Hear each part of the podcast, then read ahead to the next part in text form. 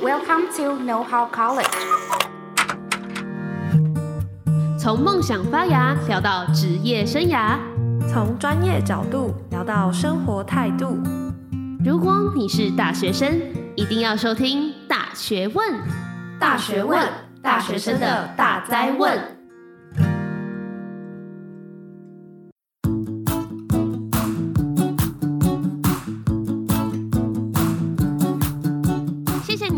大学问的支持，这里有个好消息跟大家说，我们的泽泽募资计划将在三月十七正式上线，希望借由群众的力量，产出更高品质且多元的节目与社群内容，并让听众参与我们的制作与团队日常，得到更丰富的资讯与成长。因此，我们做了一份问卷，想要知道你们对回馈品的看法。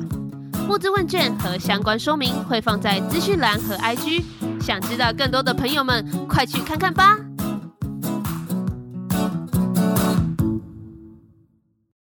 欢迎回到大学问，大学生的大哉问，我是主持人 Loading。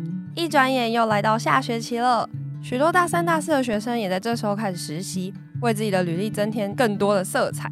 那也希望未来可以有更好的收入或者是头衔等等。在百百种的企业征才资讯中，有些人却选择了进入社会企业或者是非营利组织，去累积经验还有能力，并且在职位上发挥更大的影响力。这集啊，我们就邀请到了曾经在城市浪人还有 One Forty 两个非营利组织实习的佑翔。Hello，大家好，我是佑翔。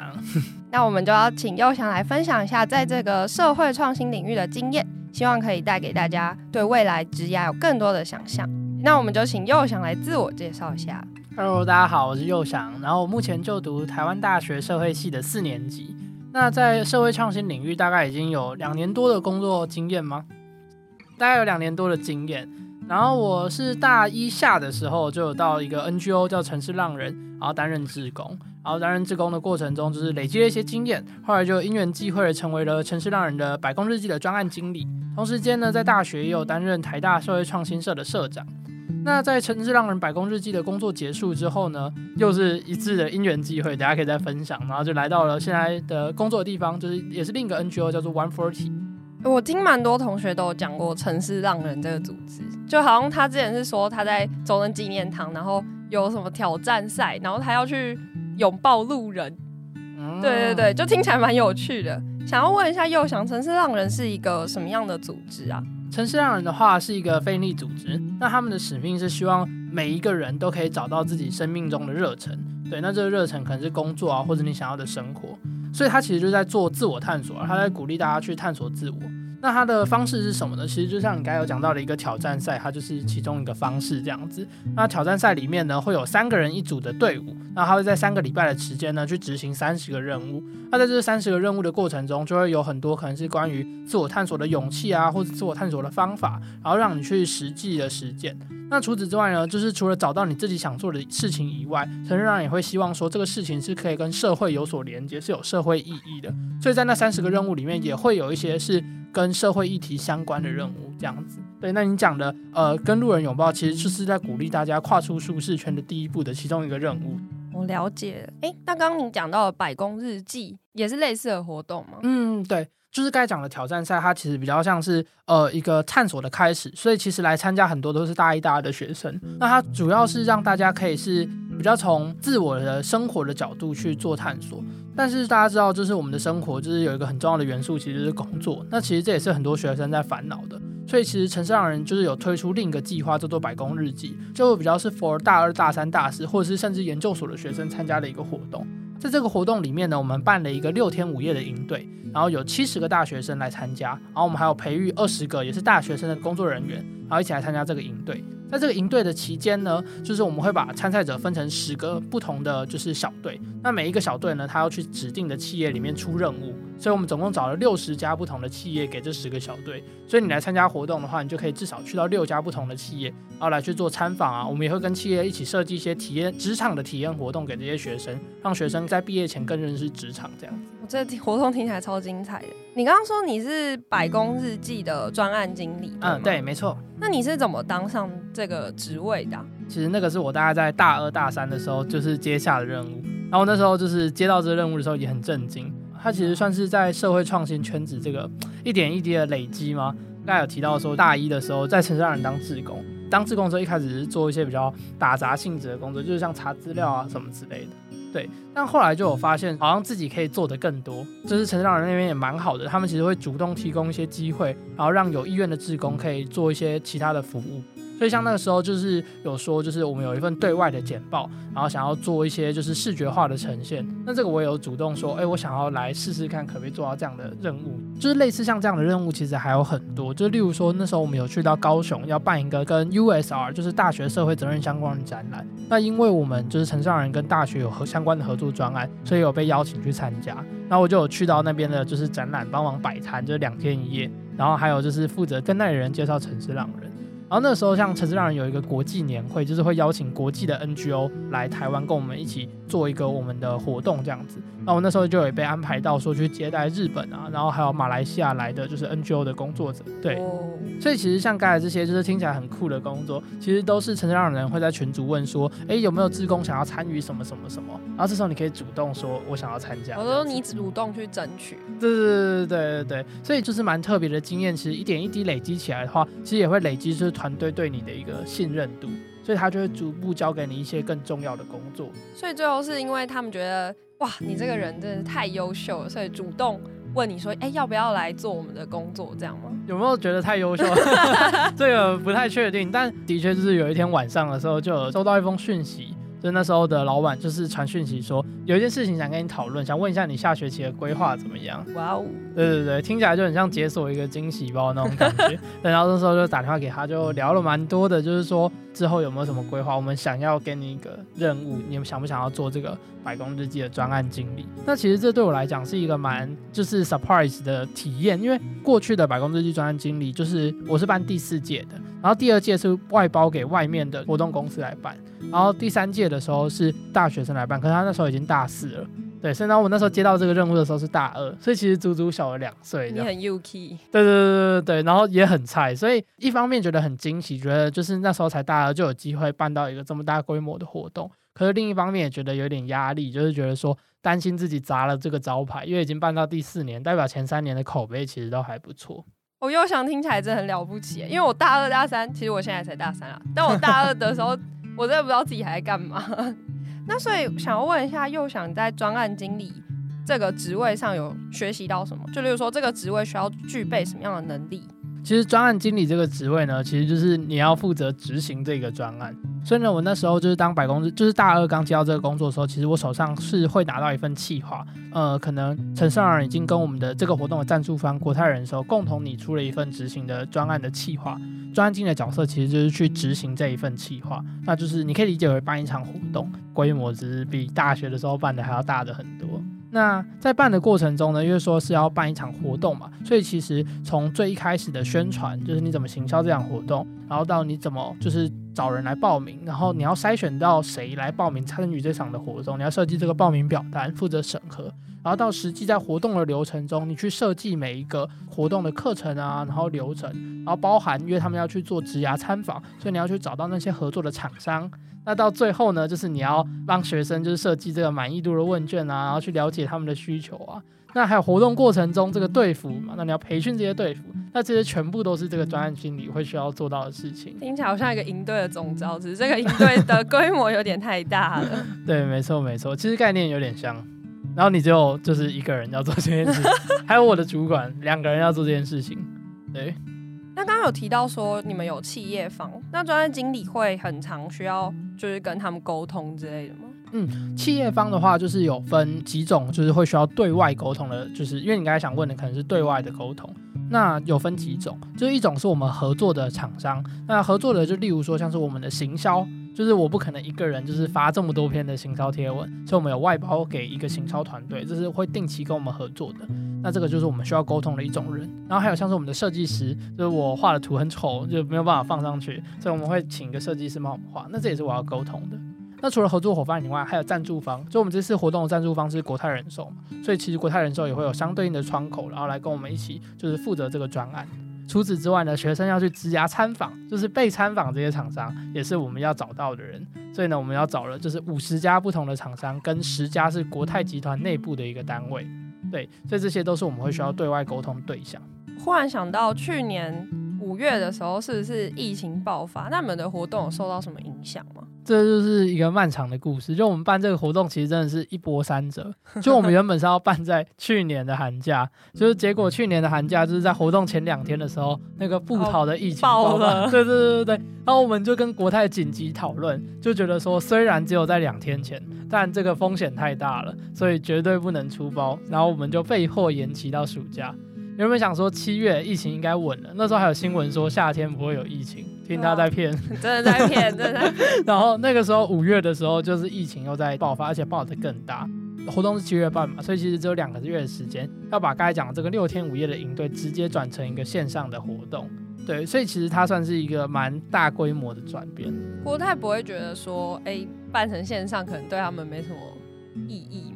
很多就是像我们这种 NGO 跟企业的合作，其实像企业他会蛮在意说这个活动除了真的可以贡献社会以外，也会在意说它的品牌形象的建立啊等等。宣传。对对对对对。那办成线上会不会效果不好？这的确是一个很重要的考量。所以其实就是转成线上的第一步，就是你要说服你的赞助商愿意支持这个线上的活动。所以其实我们那时候在很短的时间内，大概两个礼拜以内，就是要拟出一份线上版的企划，然后要说服就是说哦这个企划是怎么做，然后它真的可以 work，学生也真的会喜欢，它创造出来的效益不会比原本实体的来的差。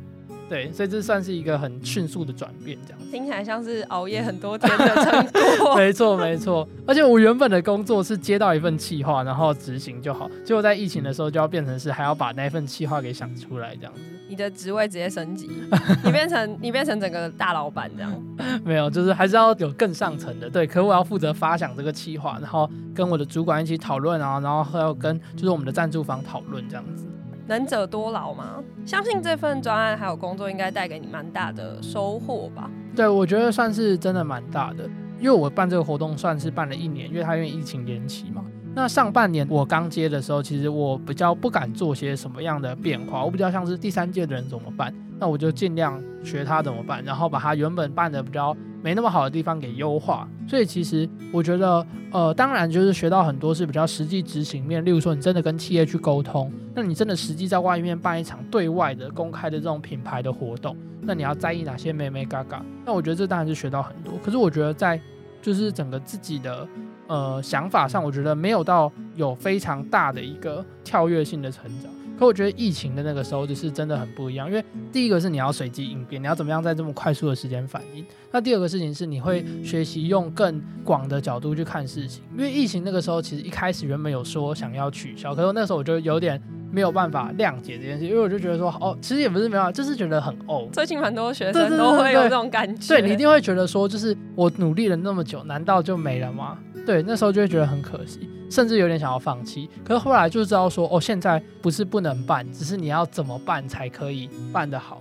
我觉得算是提升了一个思考的层次，你就会去想说，那我要用什么样的角度说服这个企业，甚至说服我们很多的合作伙伴，然后让他们跟我们一起继续办下去。那个时候甚至有给自己立了一个里程碑，就是说现在那么多人在转成线上的活动，但我们要怎么样，就是让线上的活动的品质甚至不输给之前的实体。然后我觉得反而让自己有一个新的目标，而且是之前没有人达成的目标，然后给自己一个新的挑战，这样子。这些经验感觉是，如果只是在学生团体。办活动不会感觉到的，听起来是要从可能企业的角度啊，然后去评估他们可能重视什么，或者是他们怎么样会被说服这样。对啊，我觉得你刚才讲的其实蛮好的，就是在工作上，就是整个思维会跟学生时期差蛮多的。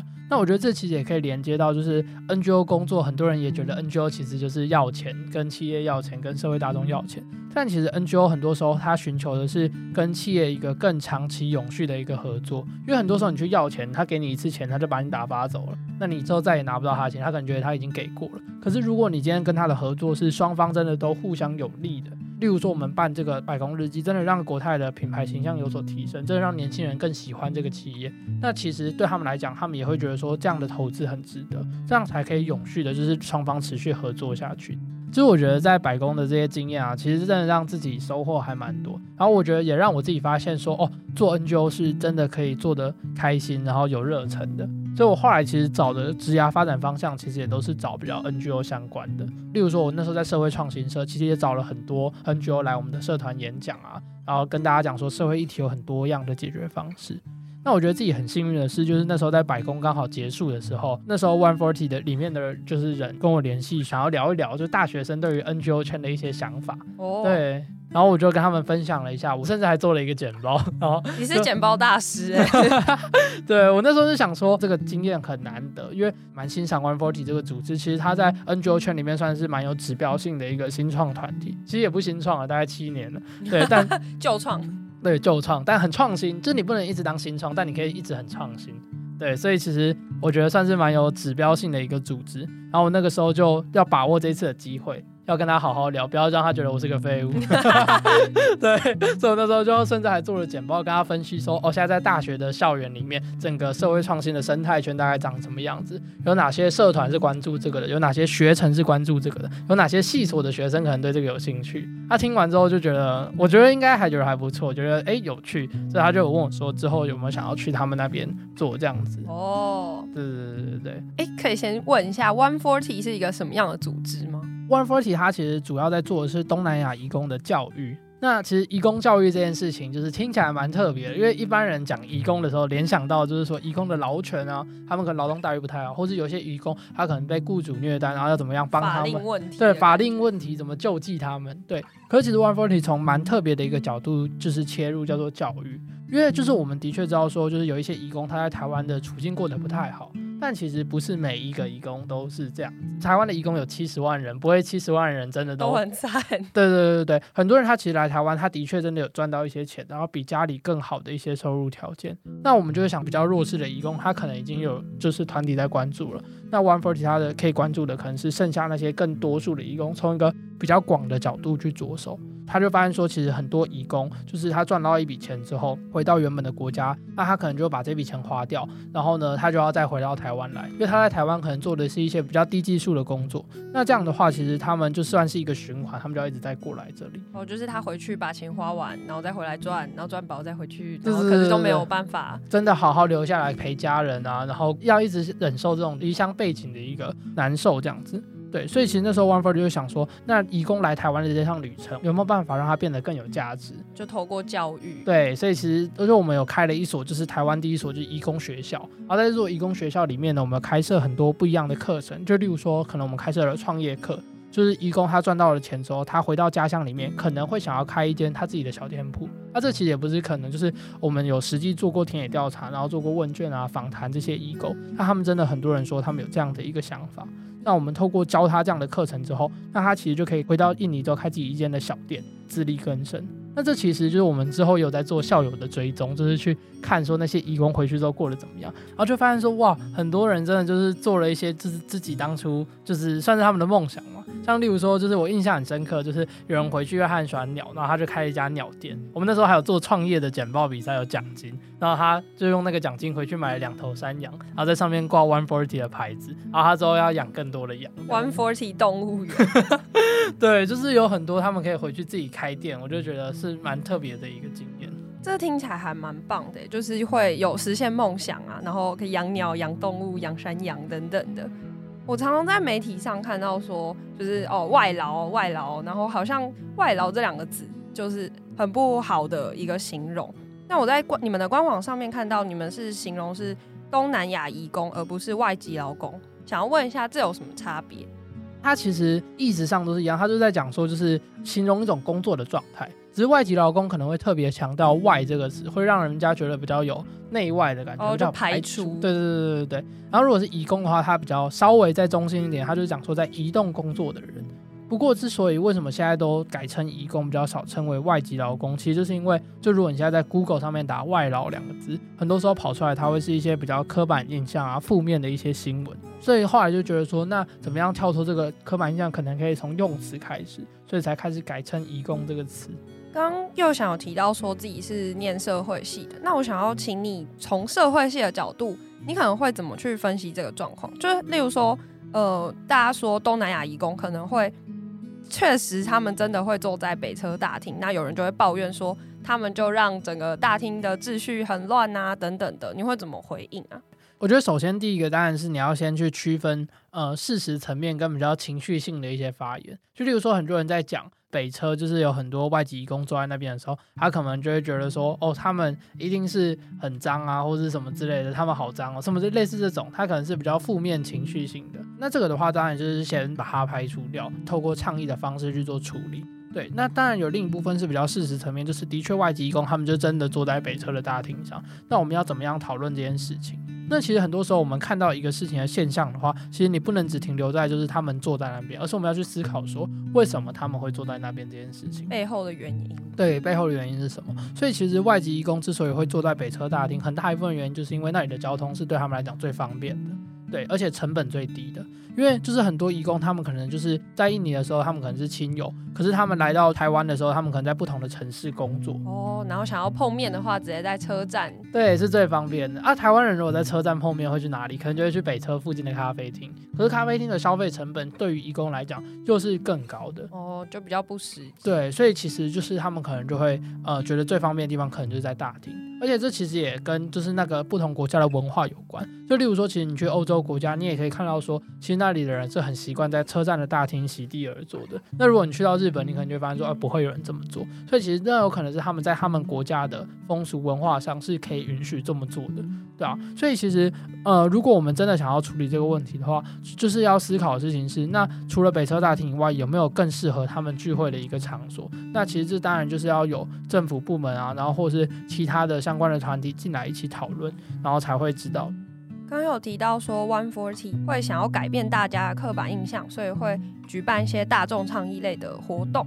那我也蛮认同，就是如果我们想要通力移工，感觉我们也是要先去了解他们。所以这边会想问又想说，你在 One Forty 的专案计划有办过什么样了解他们类的活动？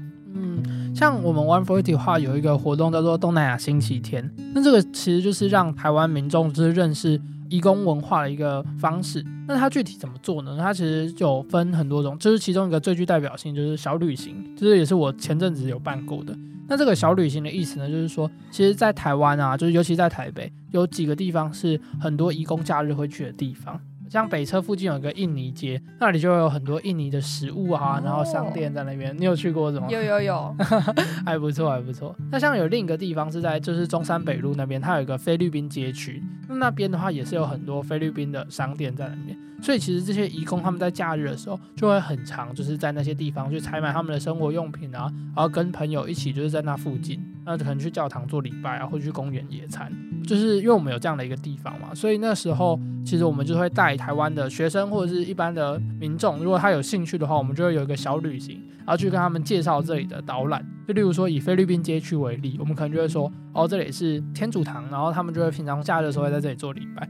然后这里可能有一个商店，然后里面是有什么什么东西，什么什么东西啊？这个食物是他们的什么什么食物，类似像这样子，而让让他们认识不同的文化，有种伪出国的感觉。对对对对，特别在现在疫情。哦，其实那个时候，我们很多人来参加的学生给我们的 feedback 就是说，哦，真的来到这里就是好像自己不在台湾一样，因为你周遭的人都讲着跟你不一样的语言，然后你看到的文字，然后看到的食物商店那些都是你之前没有见过的，真的有一种伪出国的那种感觉。而且感觉出国就会很想要跟当地人交朋友，所以我们那个。小旅行不只是就是我们导览像过客一样走过去，其实我们很注重的是交流。所以其实我们那个时候就是会有设计一些任务卡，然后让他们可以去跟那些义工聊天。那些任务卡内容就像是说，你可能会问义工说：“哎，你为什么会来台湾啊？你平常假日的休闲是什么啊？或者你最喜欢吃的食物是什么？为什么？”类似像这样的问题，然后让他们可以去就是跟义工交流。只有你就是真实的跟这个人面对面，才可以去跨过那个隔阂。就是你跟他的互动不是只是靠你的想象，而是你有真实的经验。这部分是跟民众相关的活动，那有没有跟企业或者是跟义工本身合作的机会啊？其实像是因为 One Forty 我们自己那个义工学校嘛，那其实就会有很多的校友跟 One Forty 算是蛮熟的。我们就会想说，哎，那这些义工其实是 One Forty 校友，有没有机会让他跟台湾呃人或台湾社会有更多接触的一个机会？所以像我们之前就就是像你刚才提到的企业，那同时间就是除了义工以外，有一些企业他可能也会对东南亚文化是有兴趣的，或者他希望就是员工可以培养就是多元文化的这种 sense。所以我们之前呢，就是刚好有跟一个企业是叫 Agoda，然后它是旅游相关的嘛。那他们就希望说员工可以有这样的一个思维，所以他们就跟我们有一个活动的合作。那那个活动合作呢，就是一个美食料理厨房派对的一个活动。因为刚好我们有一位我们 One Forty 的义工校友，然后他本身是很会做料理的那种，然后也很喜欢分享。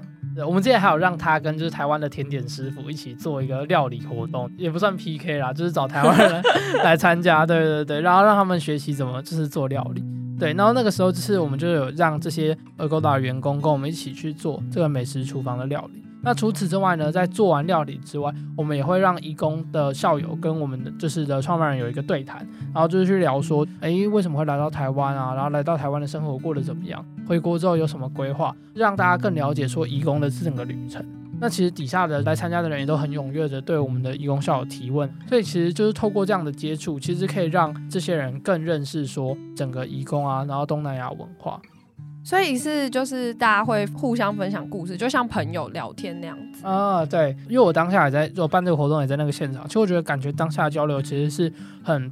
对的，很像朋友的，就那种互动式，很棒。因为其实就像前面一开始讲的，就是很多时候我们把移工如果是塑造成一种弱势啊，就的确有些人他是需要帮助。那如果把整个移工的群体塑造成是社会中的少数弱势，那其实很容易会让人觉得说他们就是一群需要被帮助的人。另一种刻板印象。是，对对，那你对他的态度很可能就会变成就是施舍，然后或者是我是帮助者，他是被帮助的这种印象。可是其实，在这种人与人对等交流的过程中，我们会希望带给大家的事情是大家都。是人，然后大家都有自己的故事，有自己的理想。那我们在这里可以对等交流，就是才可以展现说我们对于彼此的文化的这种尊重。听起来你在 One Forty 的工作好像跟我们一般想象大学生要去公司实习的那个感觉很不一样。就除了工作啊，然后经验啊，你还有发挥了更大的社会影响力。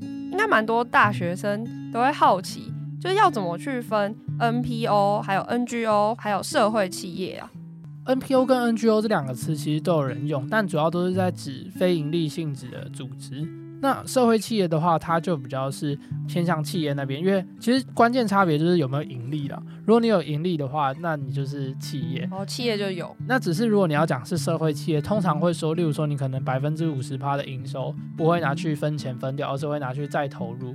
或者你觉得你的商业模式是有助于创造社会影响力的，那这样我们可能会称它为社会企业啊，影响力企业，类似像这样子。好像蛮多人都会觉得说啊，非营利组织可能就是你没有薪水，你要用你的爱心跟你的肝去换你去实现社会理想。嗯，那你觉得这是一种迷失吗？因为很蛮多大学生会因为这样，可能就不敢去加入非营利组织。我觉得就是基本上是因为非营利组织有开志工嘛，所以大家都以为只能去当志工。哦，其实他有职员。对对对对对，其实有职员。然后志工来做的东西，它都比较是学习性的、服务性的，不会真的是做很多组织营运面的。一个组织要营运，还是需要就是职员。那这些职员其实也都是有薪水的。我自己会觉得说，其实。在 NGO 里面工作，不用跟他把企业想的差别太大，组织的架构啊模式其实都蛮像的。就例如说，你去一般企业，你可能有一个产品，那你要研发你的产品。那在 One Forty 里面，可能就是例如说，我们要做义工培力，所以我们会有义工培力部门，你要负责去想教案啊，然后做义工学校。听起来是一样。例如说，你像是你要行销，那我们也有大众倡议部门，要把你做的东西透过社群去 promote 出去。然后我们也会有公关，就是例如说一般有公关部门，那我们也会有说，哎，One Forty 的品牌活动，这是移工议题的倡议活动，类似像这样，所以其实概念蛮像。但我自己会觉得，在 NGO 工作有时候甚至会更复杂一点点，因为你在企业其实你蛮单纯的，你就是想办法帮企业赚到最多的钱。可是其实很多时候你在非营利组织里面，你是要学习怎么样在资源有限的情况底下，因为你的募款资金有限，那在这个有限的情况底下去创造你的社会价值。那这什么叫做社会价值？什么叫社会影响力？它其实是比钱这件事情是更难去评估的。那很多时候你在做的时候，你甚至要有就是很多的责任或者是道德的考量。就例如说，假设我今天是做义工培力的，那我可不可以在我义工培力的社群里面去卖产品？就是我可不可以接业配？哦，我感觉还要再……对对对，这个其实很多时候我们会遇到类似这样状况，我们都要在讨论。那例如说我们办摄影展，那我们是不是在消费义工？我们是不是觉得说哦，把义工拿出来卖？有些人会说你在卖义工，oh. 那就是例如说，怎么样避免这种状况？其实内部在做很多事情之前，我们要经过讨论。那很多事情它就是很多的沟通啊，然后讨论厘清跟我们组织的价值去做辩论，然后知道说哦，这个东西到底是不是对？那怎么样的做法才可以避免？就例如说怎么避免消费移工？例如说我们的摄影展，为什么不是我们去拍移工，而是要让移工自己来投稿？那这其实就是取决于说，我们要让他不是一个被凝视的客体，而是以他为主体，他自己去呈现他想要说的故事。那这些其实都是经过我们的讨论啊、交流才出来的。我们想要的不是最大的声量，而是怎么样才可以去最符合我们的价值跟理念。又想是社会系，对，没错。因为我刚刚好像有听到一些社会系文本里面有听到什么凝视，对吧？我觉得没事没事，你们好像蛮常提到说，就是就社会系应该。念蛮多书，就文本啊，然后很大量读啊，对啊，那感觉这我不知道是不是偏见啊，但或是不是比较少实物面的那种专案实作，所以好像我因为我身旁有些社会系的朋友，然后就会觉得说，好，我都在念书，我念很多，但我对我未来到底要干嘛，就会觉得很焦虑。那感觉又想就是就是有在社会系啊，然后再加上你有这么多实务的经验上。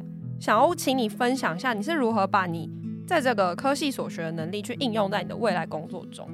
我自己会觉得说，就是你系所培养你的比较是一套思维。养成的是以一个你的价值观看世界的角度，所以我觉得在社会系读的那些书，如果我有读的话，其实它比较像是 这个意思是，就是有些有读的。我觉得就是或者老师讲课的过程中累积的是一种社会学的思维。你在看事情的时候，你会知道说要见树又见林，你要看到背后的森林是什么。那我觉得这是一种帮助你思考的方式。那同时间，他培养的也是你的关怀。我对社会议题有兴趣，所以看了很多就是这些书，然后让我知道说哦，这个社会是怎么样的一个结构，然后我可以。可以从哪些切入点去着力，这是思维的部分。那我觉得另一块就是有了这个思维之后，你怎么样在现实生活中接轨，怎么样把它应用到现实生活中？我觉得其实它蛮仰赖就是对外的一个探索，就是跨领域的一个连接。因为例如说社会系里面真的实用的，就是工作上会用到的，可能就研究方法可能会有用。因为例如说像是我现在在 One Forty 做的时候，我有做到一些研究相关的，我可能要设计问卷。那设计问卷这个，哎，社会系有教，这问卷回来结果要分析嘛，跑量化的统计，哎，这个也有学到。对，那那时候也有去做访谈，因为我们其实做很多活动之前，我们不是盲目的做，我们要先确认说这个活动做下去会有效益，所以其实有很多的前测。那其实这时候访谈是很重要的，或是在设计一个呃东西之前，你要先了解说它有没有真的有这个需求。所以其实这个时候，哎，访谈问卷都有用。那这些都是社会系的研究方法，质化量化有教的。对，但除此之外呢，其实我觉得我更多的是向外去做一些跨领域的连接，就包含例如说，我觉得最多职场经验的学习，其实就是在百工日记专案经理那个时候，就学习到很多活动企划的细节啊，然后对外沟通的眉眉嘎嘎。那其实这个在后面的工作都很实用。那像是就是我们系上有就是跟那个创新设计学院合开那个社会设计的跨域专场，对，那个其实它也有蛮多是比较应用性质的课，就例如说我那时候的社会设计就有去修，然后那时候就有做一个专案，就是是跟家福基金会合作的。就是我们那时候有越南跟菲律宾的人，怎么样改善当地人的生活，提供他们稳定的经济状况啊，什么之类的，类似这种题目，然后他就会教你一些方法论去做。那其实这些方法论呢，我后来到 One Forty 的时候，也会接到一些类似的 case，就例如说我们会讨论说，怎么样改善移工的金融状况啊，什么之类的。他这些社会设计的方法，其实都有机会可以用得上。笔记一下，这些课就是要好好学啊，课不是没有意义的。对，蛮特别的一些课程。在一开始呢，又想提到他在城市浪人担任志工。那在志工的活动中呢，他也不断的去积极争取了不同的机会。那最后也获得了团队伙伴的欣赏。那也邀请他加入了城市浪人的团队。之后也当上了百工日记的经理。那在专案经理的活动中呢，他学习到了可能沟通技巧方面，还有如何去因应像是疫情带来的变化的能力。那最后在这些经验之后，他又进入到 One Forty。关于义工的组织进行活动，那在组织专案中呢，他也学习到了许多实务经验。最后呢，又想跟我们分享他在社会系中学习到的是对社会议题的价值等等的学习。那之后也透过向外去寻求不同的资源，来达成实务上还有学习上的进展。那最后想要请祐翔对未来想要投入社会创新领域或者是非营利组织的学生，或者是还在观望的人呢，说说几句话。我觉得就是最后做一个总结，就是刚才前面有一个小的东西没有回答到。我觉得就是薪资是很多人担心的一块，但其实薪资我觉得现在在很多创新的 NGO 里面其实都有所改善。我最近有看到那个 TFT 他们在招人，然后他们的新鲜人比就是有开到四万块，所以其实已经比很多一般的文组毕业生来得更好。那我觉得除了薪资以外，其实真正在这里工作会让你感到就是跟外面一般企业工作不一样的点，我觉得是。一种踏实感，就是你会知道说你在做什么，然后你相信你正在做的事情，然后你觉得这件事情是有社会价值的。同时间呢，我觉得，呃，来到这里的人也是因为信大家相信相同的价值才会聚在一起，所以你跟你的团队伙伴之间会真的是伙伴，不是彼此扯后腿。就算你的薪资待遇可能没有外面一般企业来的多高，但我觉得你在这里可以享受到的是，真的是一个很棒的团队的氛围，然后工作的环境，然后很有热忱的使命感，这样。这听起来就是这最重要的部分。好，最后请又想来宣传一下 One Forty 最近有没有什么样的活动，或者是资讯，或者是可以在哪里找到你们？One Forty 的话，最近我们会有一个对外的，就是品牌日的活动。那这个之后会公布在粉丝专业上，大家可以密切追踪。那这里面会讲到很多跟新创 NGO 相关的工作的内幕啊，然后或者是我们 One Forty 的工作心法方法论。那陆续的文章也都会上架在粉专中，大家可以到时候去追踪。那如果你是对社会影响力有兴趣的朋友的话，你也可以就是 follow One Forty 之后会推出志工计划。那这个内容会是由我来规划的，所以呢，大家可以敬请期待。那我们优秀的又翔的个人资讯呢，还有 One Forty 的更多资讯也都会放在我们下面的资讯栏中。那今天很谢谢又翔来参加我们的节目，好，那我们下次再见喽，拜拜，拜拜，感谢大家，感谢各位的收听。有其他建议、想听的节目主题，或是想对我们说说话，都欢迎在下方节目说明中找到我们的提问回馈箱连接，把你的想法分享给我们哦。我们下集见。